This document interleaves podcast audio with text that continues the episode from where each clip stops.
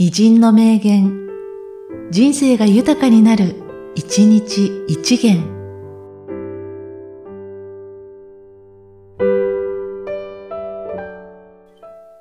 3月13日、上杉謙信。死なんと戦えば生き、生きんと戦えば必ず死するものなり。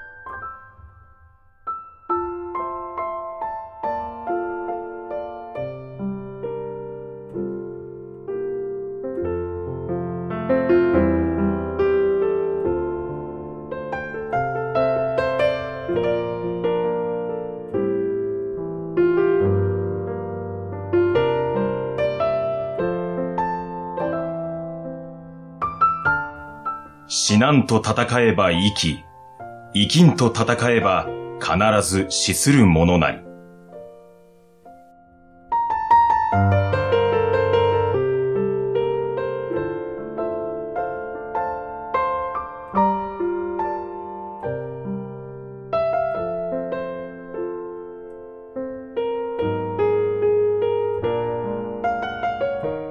この番組は、提供、久常圭一、プロデュース、声ラボでお送りしました。